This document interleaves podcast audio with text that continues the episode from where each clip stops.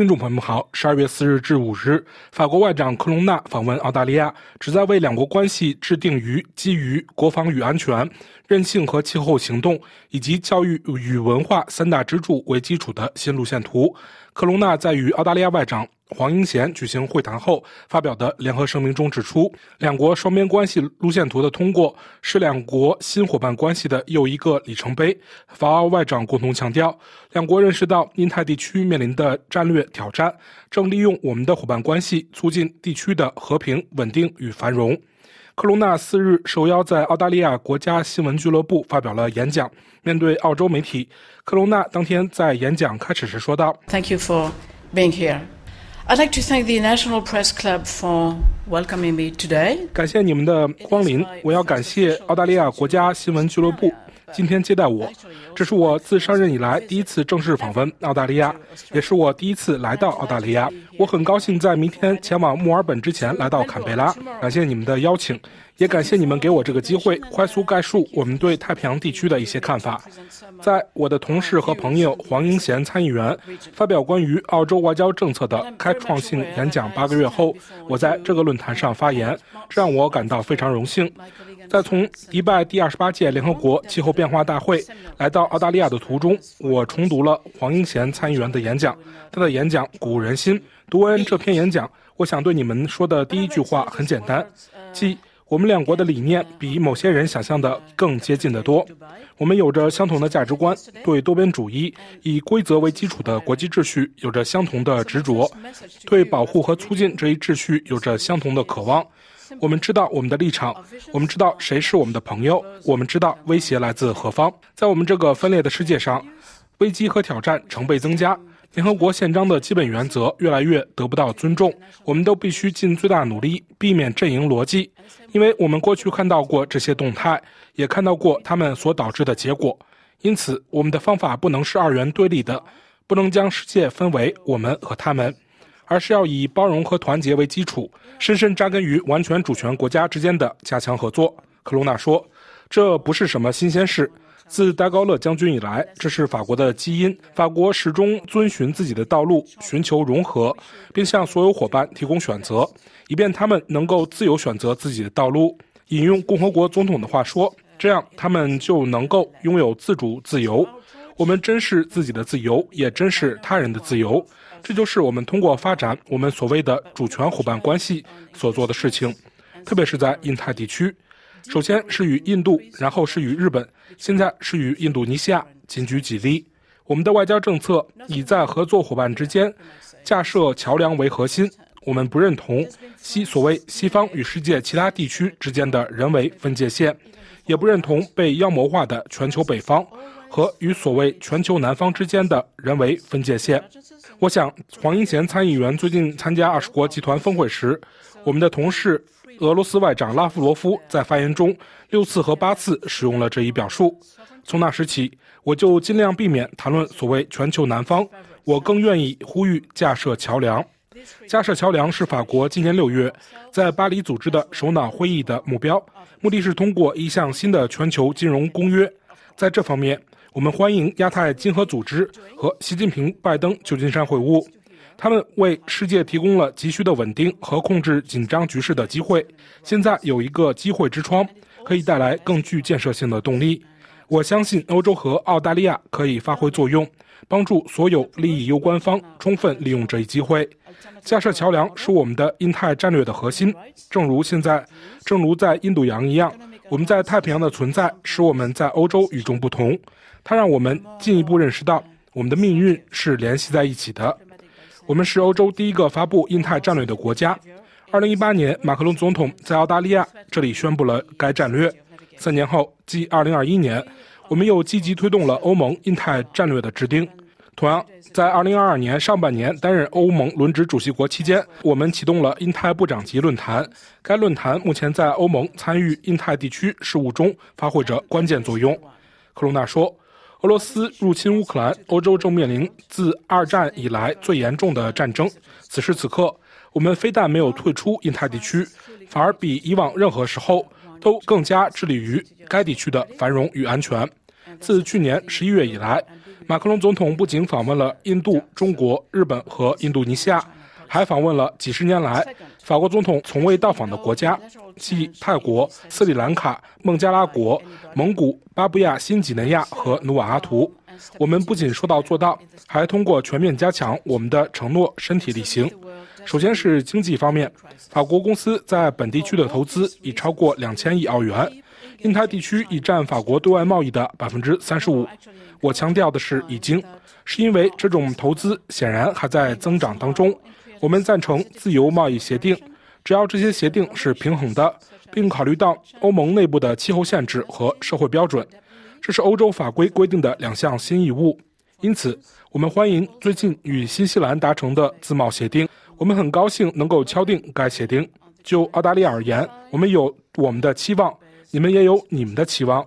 正如我们所看到的，他们目前并不完全吻合，这导致了一个暂停，我们称之为暂停。但我们仍然完全致力于使目前的谈判取得圆满成功。第二，发展问题，法国是印太地区第四大双边捐助国，我们将继续增加我们的承诺。第三，安全问题，七千名法国军事人员长期驻扎在印太区域，并定期部署一流资产。在发生自然灾害时，尽快提供紧急人道主义援助。他们还为该地区的安全做出贡献，如你们所知，保障航行自由，包括在台湾海峡的航行自由。这让我来到了中国问题。几天前，我在北京同王毅外长、李强总理进行了紧张而富有成效的探讨。正如你们所知，不仅是法国，整个欧盟都将中国定义为合作伙伴、竞争者和制度性对手。我们认为这三要素完全符合我们复杂的欧中关系。对我们来说，现在比以往任何时候都更需要努力与中国达成一项积极的议程。中国需要在最高级别听到我们并不希望阻碍其经济发展，中国也需要听到我们的关切和期望。这些问题有很多。中国推动潜在的另一种世界秩序，人权问题，我们在人权问题上意见不一。经济失衡有时是胁迫。在其周边地区日益武断的行为，我说武断是外交辞令，有时威胁到航运安全。在这方面，我们当然对几天前发生在澳大利亚海军和几周前发生在菲律宾的事情感到关切。还有台湾问题，在这个全世界都关注的问题上，我们正在向各方发出非常明确的信息。首先，法国仍然完全致力于一个中国政策，该政策已有六十年的历史了。我们的一个中国政策绝不模糊。第二，任何一方都不得单方面改变现状。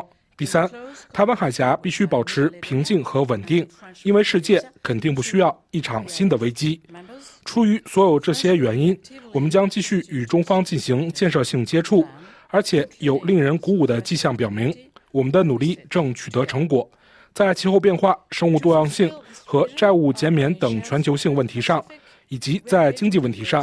创造了积极的合作趋势，使中方更加开放。当然，也是基于世贸组织伙伴之间的对等、法治和对国际规则的尊重。毫无疑问，你们也知道，我们还需要取得一些进展。与此同时，我们将加大力度去风险。去风险并不意味着脱钩，它意味着制定工具来维护欧盟的战略自主权。例如，今年早些时候通过的欧盟反胁迫工具，中国也在做同样的事情。我们的印太战略不是，也从来不是一个等距的方法，这远非争论。事实上，非常符合澳大利亚的战略，即在我们能够合作的地方合作，在我们必须分歧的地方分歧，并根据国家利益行事的战略非常一致。科隆纳说。请允许我阐述一下，这对我们太平洋国家意味着什么。法国为属于太平洋大家庭而感到自豪。在太平洋，我们拥有人口、领土、巨大的专属经济区和利益。太平洋岛国论坛的“蓝色太平洋大陆2050年战略”是我们的指南针，有助于我们走太平洋的道路，建立一个有韧性、自由和包容的该地区。作为太平洋岛国论坛的积极对话伙伴，法国将与该论坛成员新加利多尼亚和法属波利尼西亚密切协调，积极促进该战略的实施，包括通过我们共同所在的太平洋共同体。为了实现在太平洋地区共享的未来愿景，多年来我们建立了强大的外交存在，拥有五个大使馆。随着明年在萨摩亚开设新的大使馆。很快就会变成六个馆舍。这些法国大使馆驻地当然包括澳大利亚、新西兰、努瓦阿图、斐济、巴布亚新几内亚和萨摩亚。我们决心与我们在太平洋地区的伙伴合作，为该地区面临的挑战制定具体的解决方案。正如我刚才提到的那样，马克龙总统今年七月在南太平洋度过了数日，以应对气候、人类、经济、海洋和民事安全等方面的挑战。这些并非空话。马克龙总统在七月份宣布，法国将把其在太平洋地区的发展援助增加两倍，在未来四年内额外投入三点三三亿澳元。让我举几个例子。首先，我们的资源将直接用于二零五零年战略的首要任务，即应对气候变化及其灾难性后果。二零二一年，法国发起了基瓦倡议，澳大利亚、新西兰、加拿大和欧盟也纷纷加入其中。该倡议已筹集了超过1.27亿欧元资金，用于帮助太平洋国家适应气候变化。通过与社区共同制定并由社区实施的基于自然的解决方案，提高韧性并保护其生物多样性。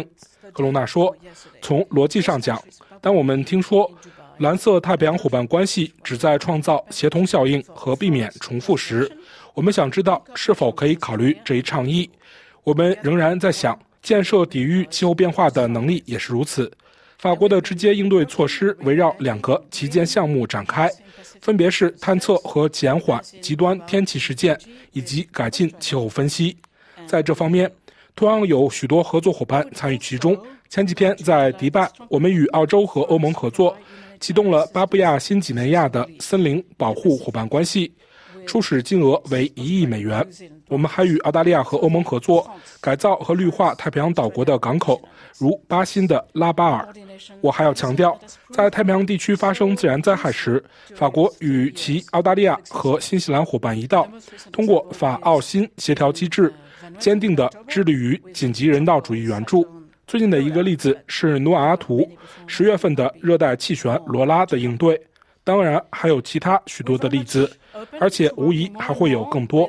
在这方面，我们已做好充分准备，与太平洋岛国开展更加密切的合作，不仅仅是为他们服务。这就是为什么我们还将每年向澳洲领导的太平洋地区人道主义物资储备方案提供一百七十万澳元。今年七月，马克龙总统重申了法国对海上安全的承诺。Last July. President Macron reiterated uh, France's commitment to maritime security. 听众朋友们，感谢您的收听，也感谢毕助力的技术合作。请在我们的“英泰纵览”栏目中查看本期节目的详细内容。